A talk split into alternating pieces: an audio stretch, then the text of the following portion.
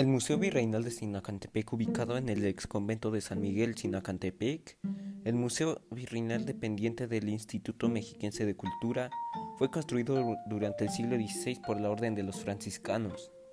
El 5 de julio de 1980 abrió sus puertas como museo, función que ha prevalecido activamente desde hace 33 años.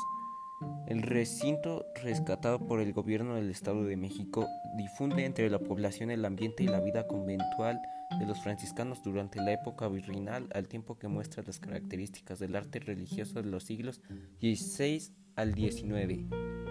El Museo Virreinal de Sinacantepec también custodia, investiga y difunde una biblioteca con 4.800 volúmenes, todos escritos en latín y español antiguo. Los ejemplares representan la labor evangelista de las órdenes franciscanas y carmelitas en el Valle de Toluca.